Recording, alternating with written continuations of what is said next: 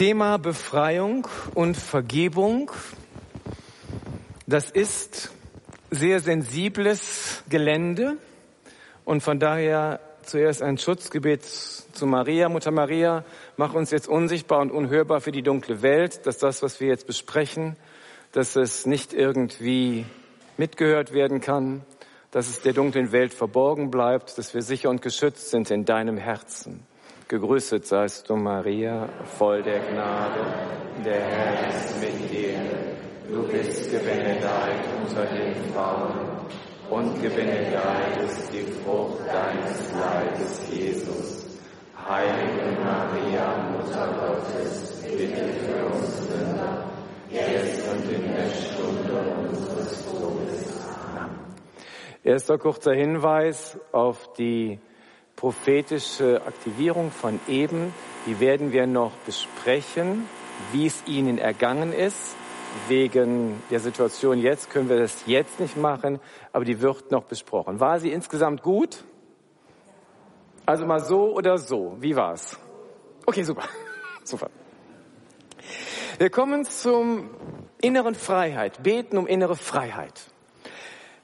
Ich fahre in Wassenberg im Kreisverkehr da kommt von rechts oben ein dickes weißes Auto, nimmt mir die Vorfahrt, knallt durch den Kreisverkehr durch und ich bin natürlich wütend. Nein, ich bin nicht wütend. Ich bin von meiner Identität her, ich bin Mann, ich bin Wassenberger, ich bin Radfahrer, aber ich bin nicht wütend, weil diese Wut kam von außen in mich hinein. Und wir müssen jetzt ganz genau auf die Worte achten. Der Geist der Wut hat mich gepackt, hat meine Emotionen beeinflusst und ich habe dann wütend reagiert. Aber ich bin nicht wütend. Denn ich bin von der Identität her Kind Gottes, eingeladen, aufrecht und gerade durchs Leben zu gehen, unbehelligt von all diesen negativen Emotionen, die aber mich manchmal von außen packen. Und wir leben ja alle in einer Pfarrgemeinde. Und das Thema, um was es jetzt geht, ist sensibel. Ich möchte erst mal gucken, wo kann unsere deutsche Sprache, wo zeigt die uns ein Hinweis auf das, worum es jetzt geht ähm, da hat mich die Wut gepackt. Also von außen packt mich eine Wut. Es schoss mir durch den Kopf. Zornesröte steigt in mein Gesicht. Bist du von allen guten Geistern verlassen? Welcher Teufel hat dich denn da geritten? Das heißt, unsere deutsche Sprache macht das schon deutlich. Es gibt eine Welt von Kräften, von Mächten, für die wir zugänglich sind, weil wir geistige Wesen sind. Wir sind leiblich, aber auch geistig. Und schauen wir uns diese Wesen zuerst an. Im Anfang schuf Gott Himmel und Erde. Der gute Gott schafft eine gute Schöpfung. Die Erde war wüst und wirr. Wie kann ein guter Gott, der eine gute Schöpfung macht, eine wüste und wirre Erde als Ergebnis haben? Weil zwischen Genesis 1.1 und Genesis 1.2 ist etwas, was wir den Engelsturz nennen. Gott hatte die sichtbare und die unsichtbare Welt geschaffen. Er hatte die Engel geschaffen. Dann hat er ihnen den Engel den Plan offenbart, was sein würde. Und der einer der obersten Engel, der Lichtträger, der Luzifer, hatte gehört, dass Gottes Sohn Mensch wird und er ihm dienen müsse. Er sagte, hm, das ist doch ein Mensch dann, der muss ja aufs Klo und muss ja essen. Sagt Gott, ja, es ist mein Sohn. Ja, okay, okay. Ja, und du wirst noch einer anderen Geschäft dienen müssen. Ja, wem denn noch? Ja, einer Frau. Ja, hier gibt's doch keine Frau. Ja, die wird geschaffen. Die wird dann auf der Erde sein und du wirst ihr dienen. Bitte was, Gott? ich bin ein Engel, ein Erzengel und ich soll einer Frau dienen. Ja, du wirst dieser Frau dienen, sie ist voll der Gnade. Chef, nee, das nicht. Das kannst du nicht von mir verlangen. Doch, weil ich bin Gott. Nein. Wir wissen nicht, wie es war. Wir wissen nur, an irgendeinem Punkt hat Luzifer entschieden, ich werde nicht dienen, non serviam. Und er ist in den Aufstand gegangen. Und dann heißt es in der, in der Offenbarung, der Drache und seine Engel kämpften, aber sie konnten sich nicht halten. Sie verloren ihren Platz im Himmel und wurden auf die Erde gestürzt. Die erste war wüst und wirr. Das heißt, im Anfang, als die Engel geschaffen wurden, wurden sie vor die Entscheidung gestellt, ob sie Gott dienen wollen oder nicht. Und ein Teil der Engel hat sich entschieden, hat sich von Luzifer in den Aufstand gegen Gott hineinreißen lassen und hat entschieden, wir werden nicht dienen. Ich lese Offenbarung 12.7. Dann brannte im Himmel ein Kampf. Michael und seine Engel erhoben sich, dem Drachen zu kämpfen. Der Drache und seine Engel kämpften. Sie konnten sich nicht halten und sie verloren ihren Platz im Himmel.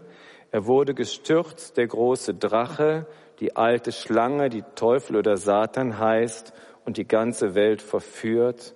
Der Drache wurde auf die Erde gestürzt und mit ihm wurden seine Engel hinabgeworfen. Später heißt es, dass er ein Drittel der Sterne vom Himmel warf. Und das heißt, ungefähr ein Drittel der Engel ist abgefallen von Gott und er macht jetzt uns hier auf der Erde das Leben schwer. Es sind gefallene Engel, die da in ihrer Wut gekommen sind, um uns zu schaden um uns zu zerstören, zu vernichten, zu peinigen, zu belügen, wissend, dass sie keine Chance auf Zukunft haben, weil sie werden einmal von Gott gerichtet werden. Aber die Zeit, die sie noch haben, setzen sie ein, um maximales Unheil zu stiften. Und ich möchte jetzt nur auf, ein, auf eine Eigenschaft von ihnen eingehen. Sie haben keinen Ort mehr. Die Engel, die, die Engel, die Ungeister, die negativen Geister haben keinen Ort mehr, wo sie bleiben. Ihr normaler Ort ist die Hölle, aber da wollen sie nicht drin sein, weil der Hass zwischen ihnen unglaublich groß ist. Und immer dann, wenn ein Mensch sündigt, dürfen kommen sie aus der, aus dem, kommen sie aus der Hölle heraus und entern uns, gehen in uns hinein und haben dann endlich einen Platz gefunden, wo sie sein können. Und wir sehen das, dass Engel ortlos sind. Markus 5, 10, das ist die Sache mit der Schweineherde und der Besessene von Gerasa. Und die Dämonen sagen, Jesus, er will sie raustreiben und sagt, lasst uns in die Schweineherde fahren. Das heißt, sie suchen einen Ort und er erlaubt ihnen, in die Schweineherde reinzugehen. Das andere ist, ein unreiner Geist, der einen Menschen verlassen hat, wandert durch die Wüste und sucht einen Ort, wo er bleiben kann. Wenn er keinen findet, sagt er, ich will in mein Haus zurückkehren, das ich verlassen habe. Und wenn er es bei seiner Rückkehr sauber und geschmückt vorfindet, dann geht er und holt sie ihm andere Geister, die noch schlimmer sind als er selbst. Sie ziehen dort ein und lassen sich nieder. So wird es mit diesem Menschen am Ende schlimmer werden als vorher. Lukas 11, 24 bis 26. Das heißt, diese Ungeister suchen immer nach einem Platz, nach einem Raum, wo sie sein können. Und wir mit unserer unsterblichen Seele sind bevorzugter Ort, wo sie gerne sind, um unsere Seele mit in den Aufstand zu reißen. Von daher sagt Paulus dann im Römer 6.13, stellt eure Glieder nicht der Sünde zur Verfügung als Waffen der Ungerechtigkeit, sondern stellt euch Gott zur Verfügung als Menschen, die aus, Tod, aus Toten zu, zu Lebenden geworden sind und stellt eure Glieder als Waffen der Gerechtigkeit in den Dienst Gottes. Das heißt, die Dämonen, die Ungeister haben keinen eigenen, keine eigene Materialität, das sind nur Geister. Und damit sie wirken können, brauchen sie einen Geist, brauchen sie einen, einen Leib, der dann wirken kann. Und das sind meistens wir, dass sie uns verführen, dass sie uns Lügen eingeben, dass sie uns beeinflussen und wir handeln dann, stellen unsere Glieder dann in den Dienst dieser Dämonen, hauen jemand eine runter, belügen einen, trampeln einen, schlagen etwas, tun irgendetwas Böses. Und der Dämon hat eigentlich nur den Impuls gegeben und wir machen, wir führen das, wir sind dann die Ausführenden. Und deshalb sagt Paulus, hört damit auf, eure Glieder, Hände, Füße, Zunge, Mund, in den Dienst der Unreinheit zu stellen, sondern stellt sie in den Dienst der, in den Dienst Gottes, in den Dienst der Gerechtigkeit. Das heißt, wir haben es mit, mit Wesen, mit Kräften, mit Mächten zu tun, die es nun mal in der Welt gibt, weil die Welt gefallene Schöpfung ist. Und wir müssen jetzt damit gucken, wie wir als Kinder Gottes, als Söhne und Töchter Gottes am besten damit umgehen und sie loswerden, damit sie aus uns rausgehen. Ihnen fällt vielleicht auf, bei all den Geschichten des Neuen Testamentes tötet Jesus keinen einzigen Dämon. Die sind nämlich nicht sterblich. Die haben, die sind genauso unsterblich wie, wie wir Menschen, wie die Seele auch. Er treibt sie nur immer aus, dass sie weggehen, in die Hölle rein. Und dann sagt Pater, sagt ein Exorzist, Pater Amantini, sagt dann zu einem, am Ende eines Exorzismus, sagt er zu dem unreinen Geist, geh weg von hier. Der Herr hat dir eine schöne Wohnung bereitet, gut geheizt. Also, war jetzt bisschen fies. Aber Amantini ist Amantini. Darauf der Dämon. Du hast ja keine Ahnung. Nicht er hat die Hölle geschaffen, wir waren es selber. Es war ihm gar nicht in den Sinn gekommen. Die Hölle ist von den Dämonen, von den Ungeistern selber gemacht worden, als auch der Gottlosigkeit. Gott hat die Hölle nicht gemacht. Es war ihm nicht in den Sinn gekommen. Und sie sind dann da drin bis sie rausgelassen werden. Und sie können uns entern. Und ich sage jetzt mal so etwas frei Schnauze. Der Befallenheitsgrad geht von 0 bis 100, stufenlos. 0 heißt, du hast gar nichts damit zu tun.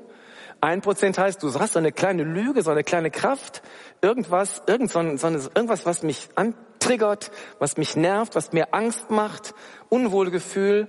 Und das geht dann bis, bis ganz, bis ganz viel, wenn ein Mensch faktisch seine Freiheit verloren hat und besessen ist.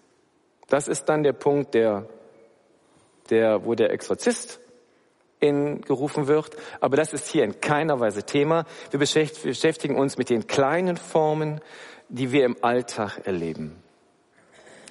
Ähm, von der Sprachregelung her, ich werde in Zukunft von Ungeistern sprechen. Das andere Wort mit den, mit den, Dä mit den Dämonen nehme ich erstmal nicht in den Mund. Das ist so, das löst bei vielen Leuten so viele Fantasien aus. Ich rede einfach von Ungeistern, die wir ja alle kennen in unserem Leben. Also sozusagen für den Hausgebrauch. Und jetzt die erste gute Nachricht. Wir haben von Gott Autorität bekommen. Und zwar hat jeder Mensch von sich, für sich, für sein Leben, hat er Autorität, die Ungeister herauszuschmeißen. Durch die Kraft des Blutes Jesu und in der Kraft des heiligen Namens Jesu haben wir die Autorität, aus unserem Leben, aus unserer Seele, aus unserem Geist, aus unserem Leib, diese Kräfte herauszuschmeißen. Das können wir. In einer Familie kann der, hat der Ehemann Autorität, um für seine Frau und für seine Kinder.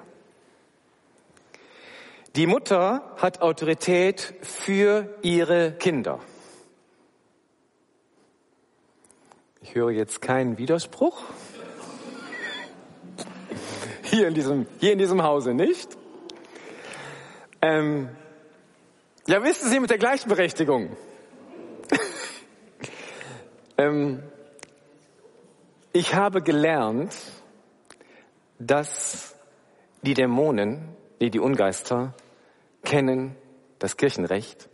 Sie kennen die Schöpfungsordnung und die Dämonen, die Ungeister sehen die Welt so, wie Thomas von Aquin sie sieht. Sie sind die vorhersehbarsten, berechenbarsten Geschöpfe des Universums. Und wir wissen nun mal aus der Bibel, der Mann ist das Haupt der Frau. Weil Frauen stärker sind als Männer, ist der Mann der Frau als Haupt gesetzt. Und jetzt ist genau dieses Gleichgewicht, da kommt es auf, Frauen sind stärker. Der Mann ist das Haupt und wir spielen jetzt gegenseitige Unterordnung. Die Frau ordnet sich dem Mann unter, obwohl sie stärker ist. Und der Mann ist das Haupt, obwohl er weiß, dass er schwächer ist. Ist das okay so? Also Thomas von Aquin, die christliche Schöpfungsordnung sagt das so und die Dämonen kennen das. Und von Leuten, die Erfahrung im Umgang mit den Ungeistern haben, die sagen, die reagieren genauso nach dem Menschenbild des Thomas von Aquin. Wenn du das kannst, dann weißt du, wie die reagieren. Und da ist es nun mal so, dass der Mann als Haupt der Frau, als Haupt der Familie Autorität hat über seine Frau und über die Kinder. Er kann da segnend eingreifen, er kann befehlend eingreifen in der Kraft des Namens Jesu. Die Mutter für ihre Kinder, der Pastor für seine Pfarrei, der Bischof für sein Bistum und der Papst für seine Weltkirche und der Ordensobere über seinen Konvent. Also jeder hat in dem Rahmen, wie das Kirchenrecht ihm gegeben hat, hat er Autorität von Gott her. Und jetzt heißt es, dass wir uns ganz genau angucken, weil diese Ungeist, diese Kräfte, die verbergen sich auch und jedes Wort von uns ist wichtig. Wir kommen gleich beim Widersagen dazu. Jedes unserer Worte ist wichtig und es ist, wir müssen unsere Worte auf die Goldwaage legen. Der Satz, ähm, keiner liebt mich, das ist absolutes Gift. Das ist eine Lüge und es ist Gift für unseren Geist.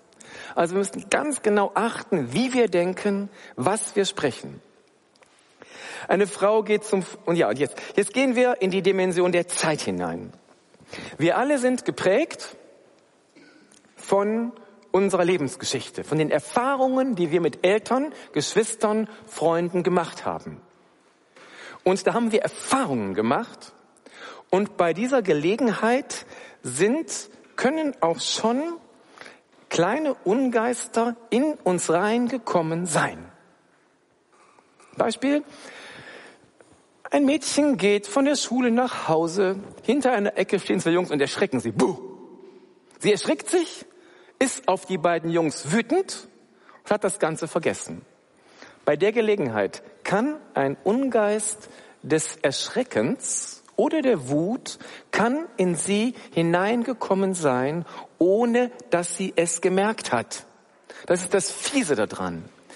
Du merkst nicht, wenn sie kommen, sie kommen undercover. Ihre Gegenspieler, die Engel, sind von Natur aus Gentlemen. Die kommen in den meisten Fällen nur, wenn man sie ruft. Man bittet sie, weil sie unsere Freiheit respektieren. Bitte, Schutzengel, komm. Erzengel Michael, verteidige uns im Kampfe. Erzengel, kommt, helft mir. Die Engel wollen gebeten werden, weil sie unsere Freiheit respektieren. Mir erzählte jemand, der Ahnung hat, die waren, es war eine 16-jährige Mädchen, die war schwerst besessen. Er war, es waren vier Männer da, alles so Kanten von 1,80 und er war für den rechten Arm zuständig. Und die hatte eine solche Kraft durch den Ungeist, dass der den rechten Arm, ein einzelner Mann kniet auf einem, dem rechten Arm eines Mädchens und kriegt den kaum gebändigt. So, so eine Kraft hatte der Ungeist. Und dann betete er in seine Not, Heiliger Erzengel Michael, hilf mir mit dem Arm. Und auf einmal, zack, ist der Arm ruhig. Und die Hand krampft weiter. Heile Erzengel Michael, hilf mir mit der Hand. Pack, die Hand ist ruhig und die Finger gehen noch. Heile Erzengel Michael, hilf mir mit den Fingern und plack, dann war's Ruhe. Der musste dreimal hintereinander Michael anrufen und hat ihm immer nur für den Teil geholfen, wo er gebeten hat. Weil Engel wollen gebeten werden, weil sie unsere Freiheit respektieren. Dämonen sind unfair. Sie kommen einfach so. Sobald eine offene Stelle in unserer Seele ist, sobald wir sündigen, zack, kommen sie rein. Demons, demons come where they are not resisted Angels come where they are invited. Engel kommen immer dann, wenn man sie einlädt und Dämonen kommen immer dann, wenn man ihnen nicht Gegenwehr entgegensetzt. Eine junge Frau geht zum Frauenarzt. Also unsere, unsere eigene, fangen wir unsere eigene Lebensgeschichte an. Eine junge Frau geht zum Frauenarzt und, Frau Müller, Sie sind schwanger. Nein! Und dieses Nein hat eine Wirkung aufs Embryo. Machen wir uns das bewusst. Diese Ablehnung, dieses eine Nein. Und selbst wenn Sie nur in drei Monaten schwanger werden wollen, dieses Nein hat eine Auswirkung. Das Embryo kriegt das mit, weil das Embryo vom ersten Augenblick der Empfängnis an ein geistiges Wesen ist. Und jetzt ist dieses Nein da drin. In der Form einer Ablehnung. Jetzt kommt der Punkt. Dämonen haben kein Haltbarkeitsdatum. Die bleiben da so lange drin, bis man sie im Namen Jesu herauswirft. Wir können natürlich, jeder von uns kennt das, wer schon ein bisschen Therapie gemacht hat, die Prägung durch unsere Eltern, durch unsere Geschwister, all das prägt uns natürlich, prägt unser Selbstbild, prägt unser Bild von Gott, prägt unsere Einstellung zur Welt. Und die meisten von uns entwickeln in der Kindheit, in ihrer Jugend Muster, die manche, manche Muster, die nicht, nicht lebensfördernd sind, sondern die lebenseingrenzend, die lebensbeschränkend sind. Das ist immer auf der kognitiven Ebene. Es gibt aber auf der geistlichen Ebene genauso die kleinen Ungeister, die da in unsere Seele mit hineinkommen und uns mitbestimmen. Freud lasse ich weg.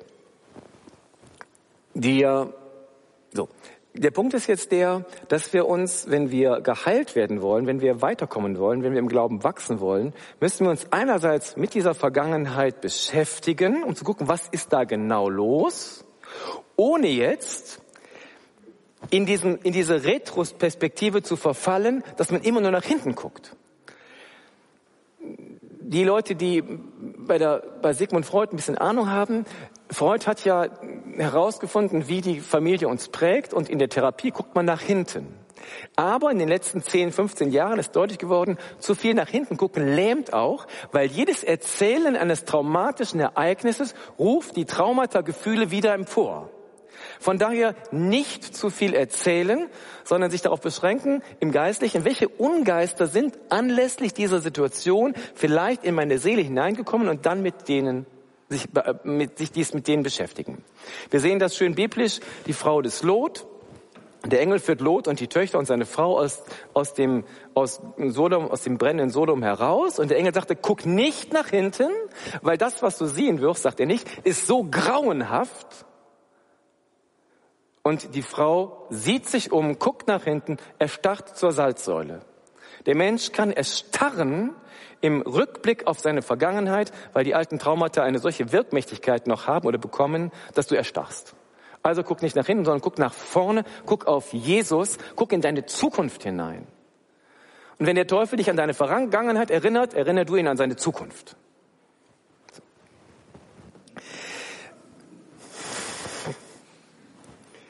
Herr Jesus Christus, du bist der alleinige Herr. Über den, über den Versucher redet man nicht im Spaß muss ich mich selber zur Achtung rufen. Das heißt, jemand sagte mir, keine Fotos der ersten Liebe gucken, keine Fotos der Vergangenheit anschauen, das kann Einfluss auf die Gegenwart haben. Stelle ich mal einfach nur so hin. Weitere Punkte. Ähm, ein normales christliches Leben verhindert sehr, sehr viel, vertreibt viele Feinde, und ist ein großer, großer Schutz gegen die Angriffe dieser Ungeister. Roland erzählte, da war eine Frau, die hatte hier große Belastungen und dann die kommt aus einem anderen Land und dann dann, ja, hatten Sie das damals in Ihrem Heimatland auch? Nö, da sind wir ja auch regelmäßig zur Kirche gegangen, sonntags. Ja, und warum gehen Sie hier nicht? Nö, hier geht man ja nicht mehr. Finde den Fehler. Beichten, Messe, Beten, Rosenkranz, all diese Dinge helfen uns, innerlich geistig stabil und sauber zu bleiben und reduzieren die, Anf die Angriffspunkte der Dämonen. Sobald mir etwas auffällt in meinem, sobald mir eine, eine, eine Sache auffällt, ein Gefühl auffällt, eine Kraft auffällt, heißt das, dass ich dagegen angehen soll und darf. Denn wie gesagt, nochmal Schwester Mary Lucy von gestern Abend, wir sind aufrechtgehende Töchter und Söhne Gottes. Unser, unser, unser Geist ist auf Gott ausgerichtet und nichts und niemand soll über uns herrschen, außer Gott und die Dreifaltigkeit. Und alles andere, was uns klein macht und runterzieht, dürfen wir uns gegen zur Wehr setzen und sollen wir abwehren. Wie, ja, wie geht das? Ich merke, es ist irgendein, irgendein Gedanke fixt mich an, springt mich an, irgendetwas ist in mich reingekommen, was nicht gut ist. Ich mache jetzt frei Schnauze sieben Schritte der Abwehr der Vertreibung. Erster Punkt. Ich bekenne ausdrücklich Jesus als Herrn. Jesus, du bist mein Herr, dir gehört mein Leben. Zweiter Punkt. Ich verzeihe dem anderen, der mich beleidigt hat. Ich verzeihe dem anderen, der mir Böses getan hat. Ich verzeihe mir, was ich getan habe. Und ich verzeihe ihm, was er mir angetan hat. Ich vergebe. Ganz wichtiger Schritt. Dritter Schritt. In der Kraft des Namens Jesu widersage ich diesem Ungeist. Ungeist, du sollst nicht über mich herrschen. Nimm mal Wut. Ungeist der Wut, du sollst nicht über mich herrschen. Also die, wie, wie oft diese beiden Teile hier in den letzten vier Wochen schon auf den Boden gefallen sind und mich genervt haben. Ich kriege jedes Mal einen kleinen Wutanfall. Ich stelle die irgendwo hin und dann krachen die um. Also perfekte Gelegenheit, um gegen den Wutgeist anzugehen. Jesus, du bist mein Herr. Ich vergebe mir meine Schlampigkeit. Ungeist der Wut, ich widersage dir, du sollst nicht in mich hineinkommen. In der Kraft des Namens Jesu, Ungeist der Wut, verlasse mich sofort, geh an den Fuß des Kreuzes, empfang von Jesus dein Urteil, geh dahin, wo Jesus dich hinschickt und komm nie mehr zu mir zurück. Klare Ansage für den Geist, du musst mich verlassen. Die Autorität Jesu, die Kraft des Blutes Jesu, die Kraft des Namens Jesu ist in mir. Nicht, weil ich Priester bin, sondern weil ich getauft bin, also in jedem von uns. Und ich befehle dir, verlasse mich jetzt sofort, geh an den Fuß des Kreuzes. Viertens, der hat ja was in mir kaputt gemacht. Also, in der Kraft des Blutes Jesu trenne ich die Bindung meiner Seele, die schon passiert ist. Ich trenne diese Bindung ab, damit meine Seele frei wird. Fünfter Punkt. Ich nehme die Autorität zurück, die ich diesem, dieser Wut, diesem Ungeist gegeben habe. Und siebter, sechster Punkt, ich bitte den, den Heiligen Geist um den entsprechenden Gegen, Gegensegen, also Gegensegen, also um Geduld, um Sanftmut, um in der Sanftmut im Heiligen Geist zu wachsen. Erstens, Jesus als Herrn bekennen. Zweitens, mir selber und dem anderen vergeben. Drittens, dem Ungeist wieder sagen. Viertens, den Ungeist herausschmeißen. Fünftens, die Bindung lockern, die Bindung abtrennen. Sechstens, die Autorität zurücknehmen, die ich diesem Ungeist gegeben habe und sie Jesus geben. Und siebtens, um den Segen des Vaters bitten. Das sind so sieben Schritte. Je, je, je, je mehr man die auswendig lernt, umso schneller geht das. Ähm, kleiner Hinweis. Bei jedem Gespräch, was Sie irgendwo führen, findet ein Austausch von Geist statt. Bei jedem Gespräch. Machen wir uns bewusst. Immer sind wir im geistigen Austausch und es passiert irgendwie, dass irgendwas in mich reinkommt. Wachsam sein. Und jetzt geht es, ich gehe vier wichtige Gegner durch. Und zwar jetzt geht es darum, einfach zu reagieren, wie es ist. Angst. Wir kennen unsere Angst. Wir wissen, ich habe Angst. Ein Geist der Angst packt mich und wirkt mich. Und jetzt heißt es, mich dagegen zur Wehr zu setzen. Die Angst hat von daher einen, einen gewissen Ansatzpunkt in uns, weil jeder von uns weiß, dass wir endlich sind. Es gab mal eine Zeit lang, da gab es uns nicht. Und wir sind, haben das Sein nicht aus uns selbst heraus, sondern wir haben das Sein von Gott bekommen. Wir hängen also sozusagen über dem Abgrund. Von Gott gehalten über einem Abgrund. Und wenn du runterguckst, kriegst du Angst weil du bist über dem Abgrund. Wenn du hochguckst und den Vater und die Hände siehst, weißt du, ich bin gehalten. Wenn, und bei der Angst gucke ich nach unten und da ist ja was dran. Also Blick weg nach oben zum Vater und dann Ungeist der Angst. Also Jesus, du hältst mich. Jesus, Ungeist der Angst, ich vergebe mir, dass ich dir Angst und Raum gegeben habe. Ungeist der Angst, ich will dich nicht. Ungeist der Angst, der Kraft des Blutes Jesu, befehle ich dir, verlasse mich sofort, geh an den Fuß des Kreuzes. Vater, in der Kraft deines heiligen Blutes, trenn die Bindungen meiner Seele an die Angst ab. Angst, ich nehme die Autorität zurück, die ich dir gegeben habe. Vater, schenke mir Furchtlosigkeit und Gottvertrauen. Das ist das, was Paulus meint. Wir leben zwar in dieser Welt, kämpfen aber nicht mit den Waffen der Welt. Die Waffen, die wir, mit, wir, wir bei unserem Feldzug einsetzen, sind nicht irdisch, aber sie haben durch Gott die Macht, Festungen zu schleifen. In, mit ihnen reißen wir alle hohen Gedankengebäude nieder, die sich gegen die Erkenntnis Gottes auftürmen. 2. Korinther 10 ab Vers 3. Das heißt, ein innerer geistiger Kampf gegen die Ungeister. Erste war Angst. Zweites Unreinheit. Angriff der Unreinheit. Männer reagieren, wie sie wissen, anders als Frauen auf andere Reize. Wir Männer sind optische Wesen. Sobald wir ein entsprechendes Bild sehen, triggert uns das an. Oder wenn wir Worte hören. Bei Frauen habe ich den Eindruck, ist die Versuchung eher die Vorstellung und Gefühlswelt, dass man sich da was zurechtspinnt oder so Gedanken, so in Gedanken weiterverfolgt. Ähm, wenn ich jetzt über Unreinheit rede, dann ist aber klar, die Sexualität ist von Gott geschaffen. Sie ist gut. Sie ist ein Segen für uns. Sie ist toll. Sie ist genial. Sie ist schön. In dem Rahmen des Vertrauens, wo Gott sie hineingesetzt hat. Und wir alle wissen, dass es auch andere Formen gibt, die uns das Leben schwer machen. Und oft kommen diese Angriffe, ich kann jetzt nur aus der Männerperspektive reden, oft kommen die Angriffe out of the blue, zack, einfach so. Du bist irgendwas am machen, auf einmal kommt irgendein Gedanke oder ein Bild der Unreinheit in dich hinein und du fängst ein kleines bisschen Gefallen dran zu finden und dann wickelt dich das langsam ein. Ich erinnere mich vor ach, lange Zeit her, ich bin nachts, muss tanken, komme in eine Tankstelle und der Tank Kassenwacht geht von seiner Zeitung weg, äh, seiner Zeitung weg äh, und ich sehe ein extrem unreines Bild sehen. Dann bezahle ich und dann gucke ich. Sehen passiert. Gucken machst du. Und es ist direkt wieder ein Ungeist, ein kleiner Ungeist, plups, kommt in mich hinein. Und irgendwann, wenn einem der auffällt, musst du ihm sagen, in der Kraft des Blutes Jesu, Ungeist von damals mit dieser Situation, verlasse mich sofort, geh an den Fuß des Kreuzes, empfang von Jesus dein Urteil und dann läuft die Kaskade ab. Das heißt, bei diesen Angriffen ist es wichtig, dass man eine automatisierte Reaktion lernt. Also ich musste mir klar machen, alle Unreinheitsangriffe, so verführerisch süß sie auch sind, kommen letztlich aus der Hölle. Und sie wickeln dich ein und ziehen dich runter.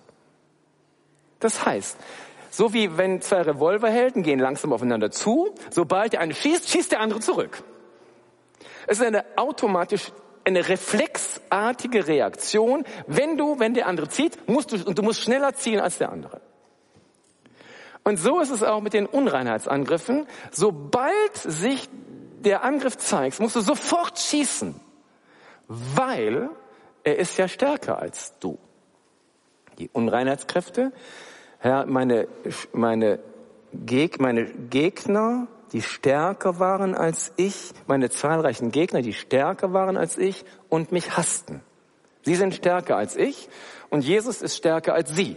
Und ich muss sofort den Kontakt zu Jesus aufnehmen, weil wenn du dich auch nur anfängst, in kleinen Dingen auf die Versuchung einzulassen, sie wickelt, sie umwickelt dich so und blüpsch bist du weg. So früh wie möglich. Also sofort dagegen schießen und die Siebener Kaskade anwenden und die Kraft und den Geist, die Kraft des Namens Jesu anwenden und den, den Ungeist aus sich rausschicken. Ob man das mit dem heiligen Erzengel Michael macht, mit dem heiligen Geist, Mutter Maria, mit der Kraft des Kreuzes, ist alles egal. Hauptsache göttliche Kraft. Gefühl, dritter Punkt ist Gefühl von Minderwertigkeit. Das ist ein fieses Gefühl. Ich fühle mich schlecht. Ich fühle mich klein. Und wir brauchen für die Charismen, brauchen wir ein gesundes, gerades Selbstbewusstsein, dass Gott durch uns wirkt. Sie haben das heute Morgen bei der, bei der Prophetieübung nach dem Vortrag von Michael gesehen. Einem anderen so einen Satz zuzusagen, fordert schon ein gewisses Selbstbewusstsein. Ein Wissen, dass Gott in mir wirkt. Und von daher brauchen wir ein gesundes biblisches Selbstbewusstsein, was uns hilft, ähm, auch für Gott Schritte in Angriff zu nehmen. Und unser Selbstbild, unser Selbstwertgefühl wird, ist in der Vergangenheit von ganz vielen Faktoren bestimmt worden. Und wir haben eine Menge Lügen eingeatmet, die leben in uns, ohne dass wir es merken. Wie Bandwürmer im Darm. Ist jetzt, ist jetzt, also, die Bandwürmer, Zestoden oder Zestoden, ähm, eingedeutscht, sind lange, platte Würmer mit einem kleinen Kopf, der mit Saugnäpfen oder Haken, Hakenkränzen versehen ist. Sie stellen eine Klasse dar, die zum Stamm der Plattwürmer gehört. Weltweit sind heute etwa 3500 Arten bekannt, die vor allem den echten Bandwürmern Eukustoda zugerechnet werden. Bandwürmer leben als Endoparasiten im Darm und Gehirn verschiedener Wirbeltäule. Nee, nee, nee. Nee, nee, nee. Dämonen sind geistige Bandwürmer, die in uns drin sind. Wir haben uns mit ihnen arrangiert. Man futtert zwar ein bisschen viel, nimmt nicht zu, aber irgendwie man merkt, dass sie da sind, aber sie gehören nicht zu uns. Also, das heißt, ich muss jetzt diese Lügen, diese falschen Selbstbilder identifizieren, ausfindig machen. Und das ist ein lebenslanger Prozess. Am Anfang geht das etwas holprig und dann wird man immer besser darin zu gucken, was sind denn meine Lügen, die ich eingeatmet habe, mit denen ich arrangiert habe, die ich inzwischen selber glaube, die ich selber von mir erzähle, nach denen ich so handle. Da merkt man, wie man der Lüge schon so auf den Leim gegangen ist und entsprechend von der Lüge gesteuert lebt. Jetzt brauchen wir als Gegenpunkt, brauchen wir Jesus. Den, das klare Bild von Jesus, das Bild von Maria. Jesus ist der Mensch, Maria ist das Geschöpf, sie ist die Menschin und die beiden sind sozusagen die beiden Typen von Mann und Frau, die das Original repräsentieren. Und die Reaktionsweisen, die Gefühle, die Worte, die Handlungen Jesu und Mariens sind für uns das das Licht, vor dem wir dann besser unsere eigenen Dunkelheiten sehen. Sie wissen beim, beim Dia-Projektor, je heller das Licht ist, umso deutlicher das Bild. Und Jesus ist das helle Licht, vor dem wir, vor dessen, vor dessen Hintergrund wir deutlich uns sehen. Jetzt darf ich Sie bitten, einmal diese Liste zum Widersagen rauszunehmen.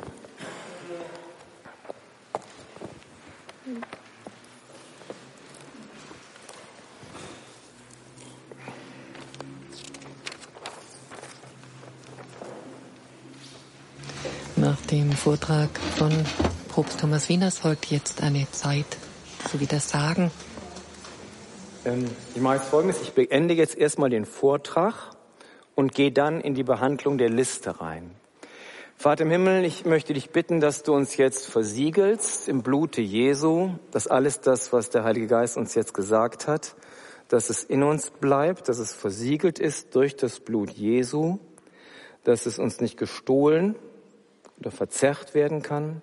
Ich bitte dich, versiegle uns im heiligen Blute Jesu und bewahre es in unserem Inneren, alles das, was von dir kommt.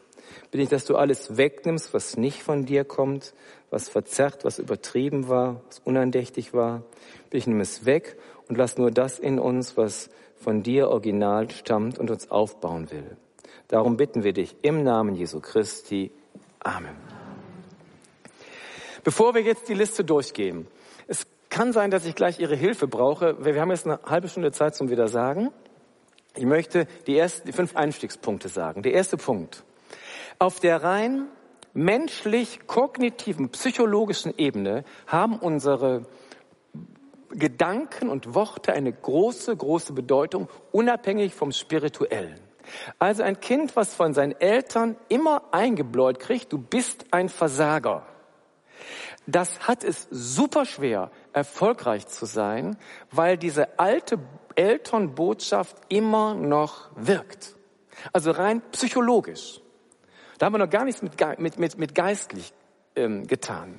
Das heißt, wir müssten ganz sauber gucken, welche, welche Selbstbild ist in mir drin.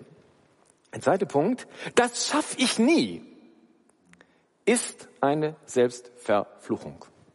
Ich muss es mal so klar sagen. Es ist eine Selbstverfluchung. Ich blockiere damit meinen Erfolg durch mein eigenes Wort. Ich, dagegen anzugehen ist super wichtig. Und wenn ich sowas gesagt habe, dann muss ich sofort widerrufen. Ich widerrufe diese Verfluchung. Herr Pastor, das schaffen Sie nie. Das sagt mir eine Mitarbeiterin. Ich gehe sofort dagegen rein. Ich wehre mich gegen diese Festlegung und sage, es ist möglich. Also wachsam sein, was die eigenen Punkte angeht. Der dritte Punkt.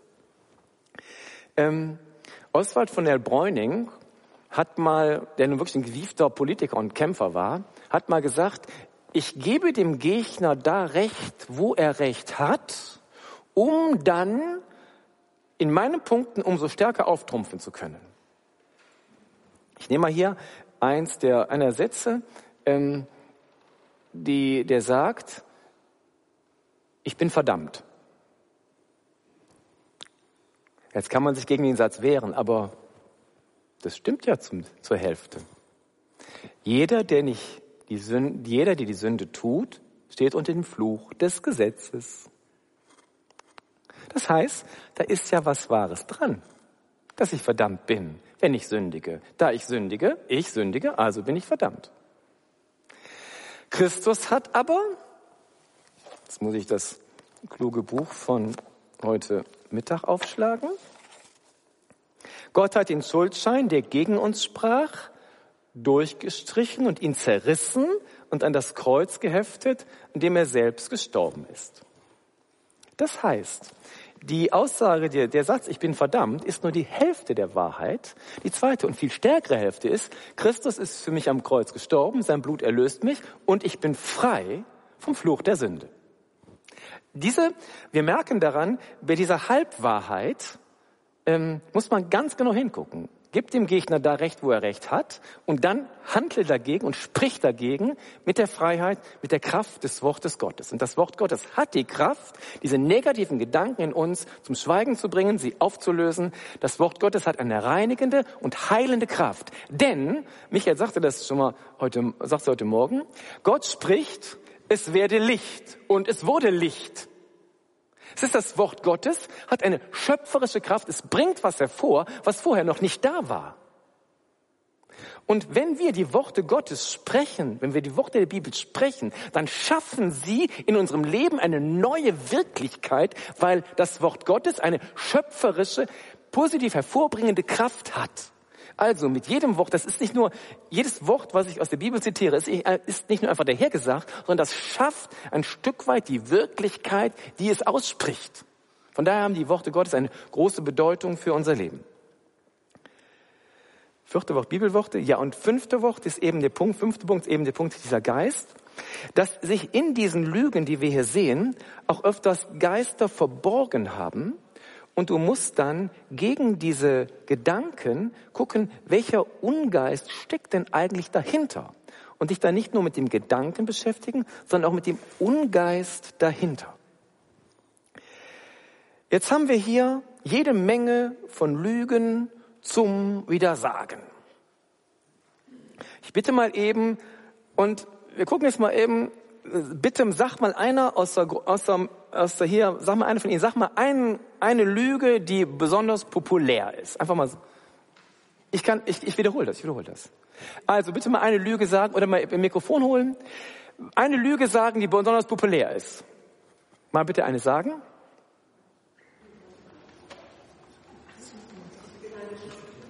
Bitte? Ich bin eine schlechte Mutter. Also, dann bitte, wer geht mit dem Mikrofon rund? Arno. Ich bin eine schlechte Mutter. Ja, das ist ein Gedanke. der in einem aufkommt. Und jetzt fällt mir natürlich spontan kein Bibelvers ein, den ich dagegen setzen kann. Manchmal darf man auch den Verstand zu Hilfe nehmen. Frag doch mal deine Kinder, ob du eine schlechte Mutter bist. Und die werden dir eine ganz andere Antwort geben. Der zweite Punkt ist, du kannst ja, ja, wir können bei diesem, ich bin eine schlechte Mutter, können wir, an einem Punkt können wir den Versucher identifizieren. Und zwar folgendes. Der Versucher gibt uns immer ein allgemein negatives Gefühl ein, ohne uns genau den Grund zu nennen, warum das so ist. Wenn Gott an uns was auszusetzen hat, dann legt er genau den Finger in die Wunde und sagt, diese Eigenschaft von dir, das, was du da gemacht hast, die Grundhaltung von dir, die finde ich doof. Und weil, und wenn ich, wenn ich da ertappt bin, fühle ich mich auch schlecht.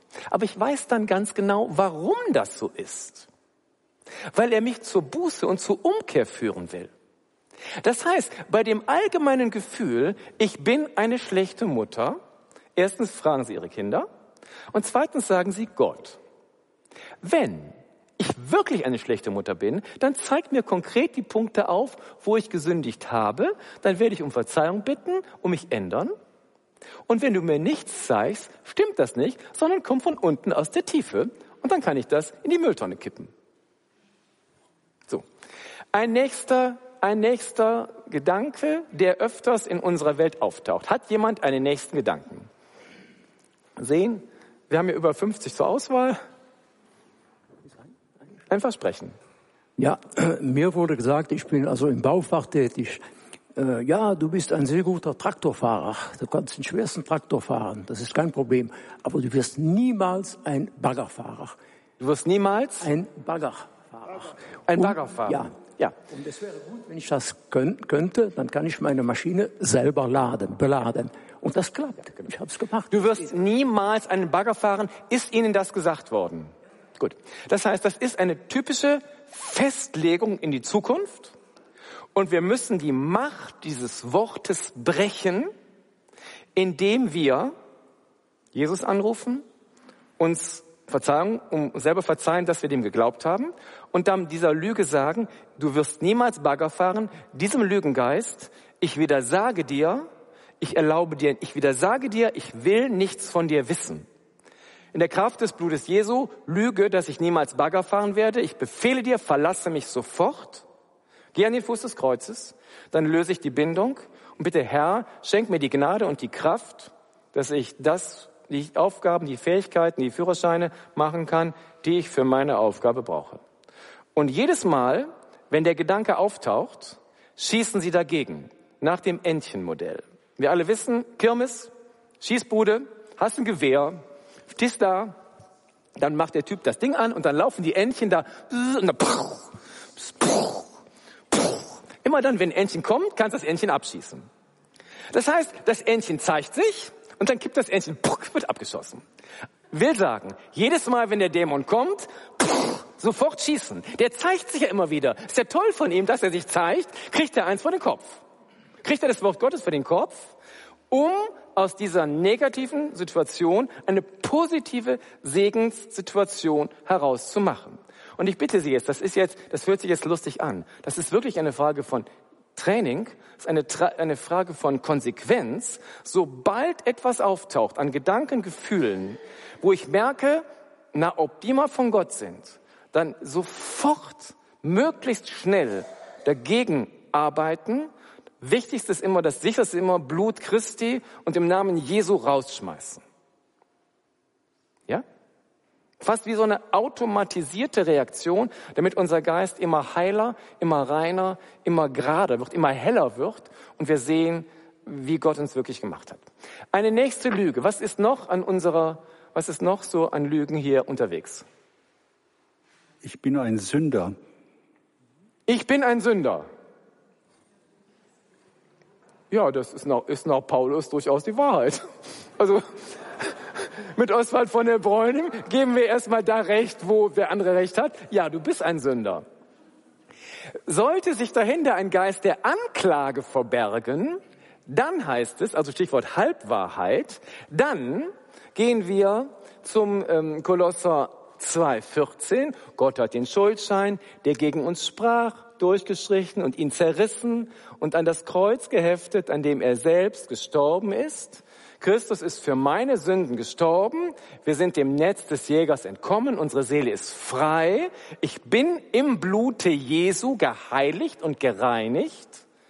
Und von daher bin ich ein erlöster Sünder und kann mit Zuversicht auf Gott schauen. Halleluja. Geist, der in der Jugend sehr stark ist, habe ich gefunden auf der zweiten Seite. Ich glaube, das kann jeder nachvollziehen. Gott machte einen Fehler, als er mich als Mann oder Frau geschaffen hat. Ja. Gott machte einen, das ist natürlich, okay, das ist natürlich jetzt ein super heißes Eisen. Das ist uns allen klar. Erster Punkt. Der Grundsatz, dass Gott A gut ist und B, dass er keine Fehler macht, muss, muss in, ja, den, den, den braucht es in einer inneren Tiefe bewusst und klar zu haben, Gott macht keine Fehler. Er sah, dass es gut war. Und als er den Menschen geschaffen hat, als es sehr gut war. Und wir wissen, ja, also das ist, das ist der, der, der Grundpunkt. Jetzt aber, jetzt, ich gehe jetzt direkt auf das Thema ein. Der Dämon kann uns aber Gefühle eingeben, dass wir uns in unserem Körper unwohl fühlen und dass wir uns in einem meinen, uns in einem gegengeschlechtlichen Körper besser zu fühlen, besser aufgehoben zu sein. Der Punkt ist aber der, in jeder Zelle, die wir haben, ist unsere DNA gespeichert und die hat nun mal eine klare Identität. Unsere Gefühle, unsere Einsprechungen, unser Verhaltensmuster, die wir von irgendwoher gelernt haben, können uns aber in einer anderen Richtung konditionieren und machen, dass wir uns so fühlen. Das heißt, die, die, der, der, der Ausweg besteht darin, dass ich erstmal gucke, welche Ungeister sind denn gerade in mir wirksam und dass ich entsprechend dagegen agiere und versuche, den, den, den Geist Gottes, den Heiligen Geist immer mehr in mich hineinzulassen, damit er mich meine Identität als Mann und Frau ganz klar macht. Aber bezeichnenderweise ist das angesprochen gerade von Jugendlichen. Wir wissen, wie, wie diese brutale Diskussion ist. Dass von der WHO jetzt diese, diese, diese ähm, Operationen noch gefördert werden sollen. Bezeichnenderweise ist das eine Generation, die nicht mehr in dieser christlichen Grundüberzeugung, dass Gott gut ist und dass er keine Fehler macht, die da nicht oder nicht mehr wirklich drin verwurzelt ist. Und du brauchst eine Verwurzelung in der christlichen Botschaft, eine Tiefenwurzelung, um gegen solche Versuchungsgedanken ähm, gefeit oder äh, Widerstand leisten zu können. Und da kann man also, glaube ich, erst, ich glaube, aber das Thema ist viel zu heiß, um es äh, jetzt hier, und ich möchte da auch nichts Unbedachtes reden. Ähm, aber der Punkt ist der, das Gefühl, im falschen Körper zu sein, kann jemand anders uns eingeben. Aber unsere DNA, die Leiblichkeit, mit der wir geschaffen sind, die ist nicht änderbar. Ich glaube so. Mehr kann ich jetzt nicht sagen. Gibt es andere Gedanken? Die Aussage, ich bin dumm, wenn man das ständig in der Kindheit hört und dann im älteren Leben noch, ja, so dumm bist du doch nicht, das geht in die Bedeutungslosigkeit dann auch, dass man selber keinen Wert dann empfindet. Genau, dass man keinen Wert mehr für sich empfindet.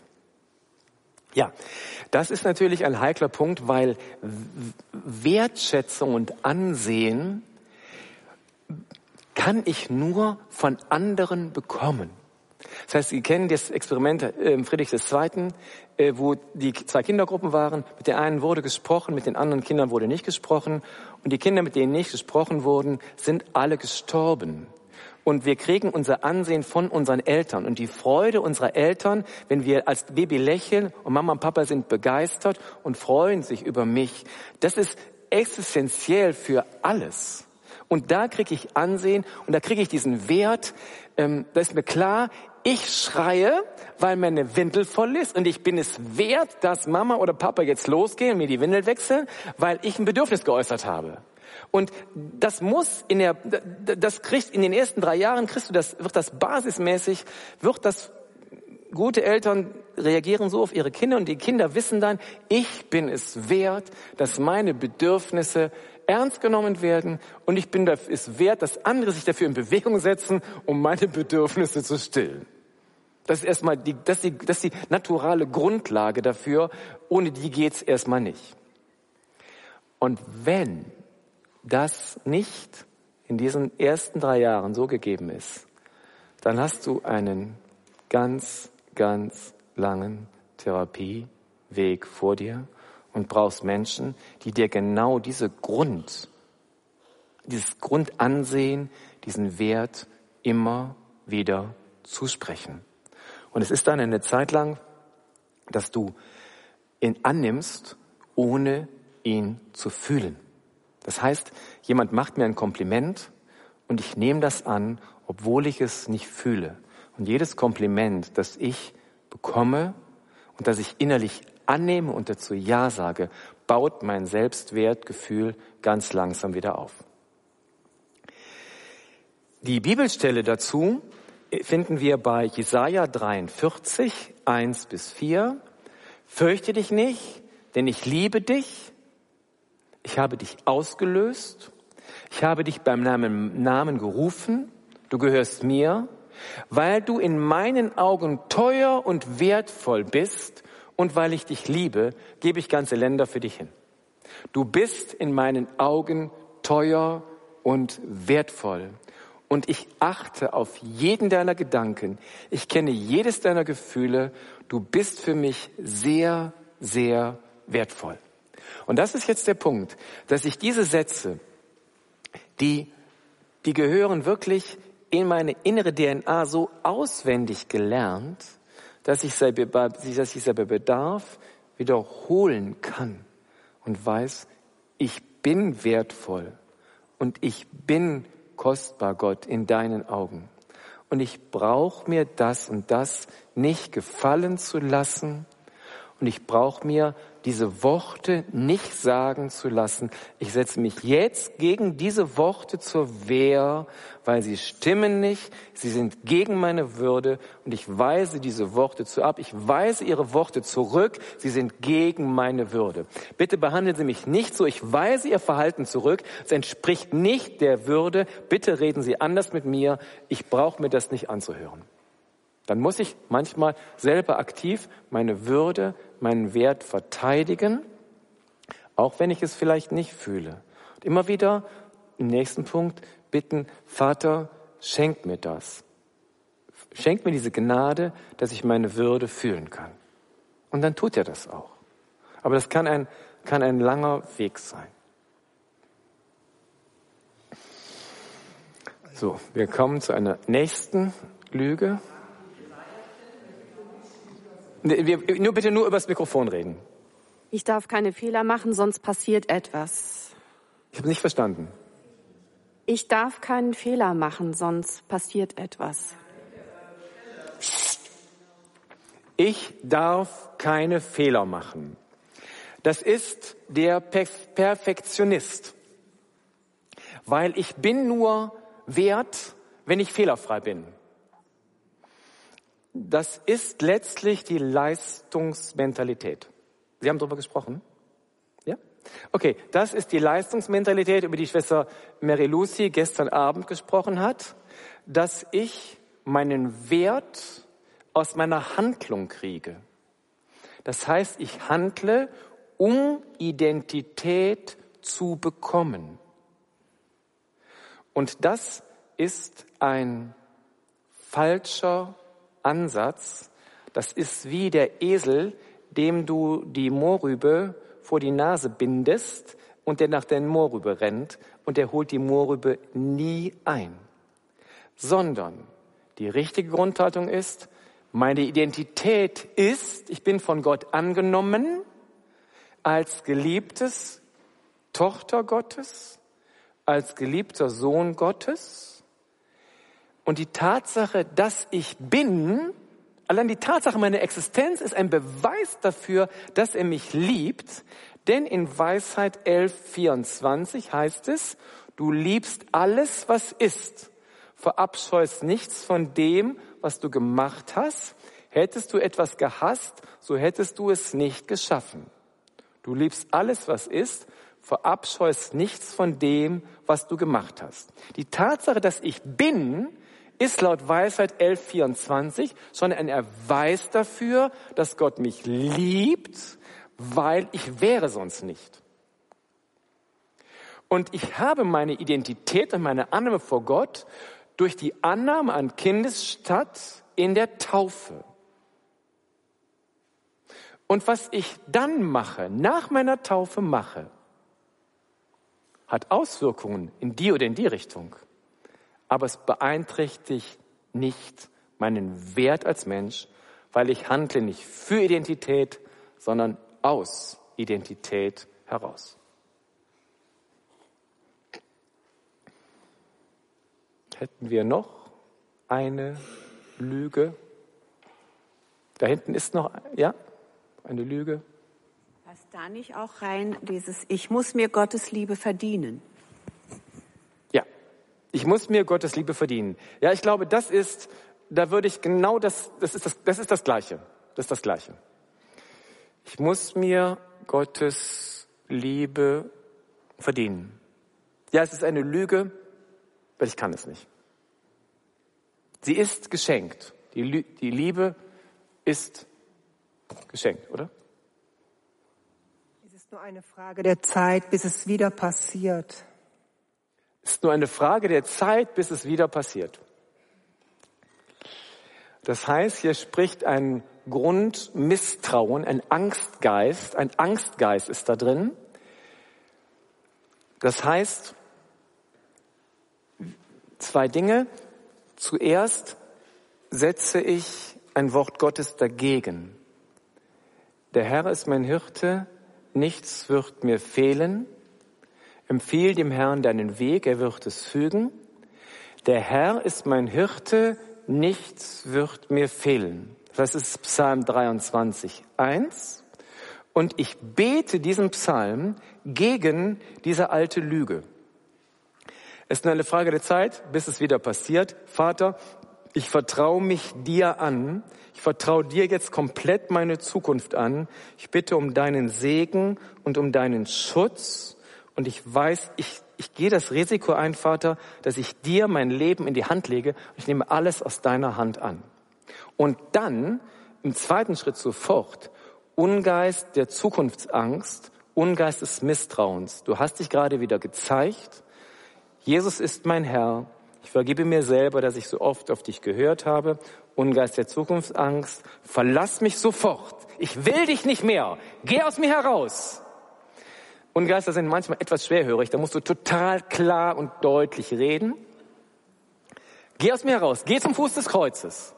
Ungeist der Lüge. Geh zum Fuß des Kreuzes. Empfang von Jesus dein Urteil. Geh dahin, wo Jesus dich hinschickt. Komm nicht mehr zu mir zurück. Damit schließen wir diese Liste zum Wiedersagen. Sie nehmen sie alle mit nach Hause und können dann in der nächsten Zukunft gerne daran arbeiten. Vater Himmel, wir danken dir für deine Wahrheit und Weisheit, die uns frei macht. Die Ehre sei dem Vater und dem Sohn und dem Heiligen Geist, wie im Anfang, so auch jetzt und alle Zeit und in Ewigkeit. Amen.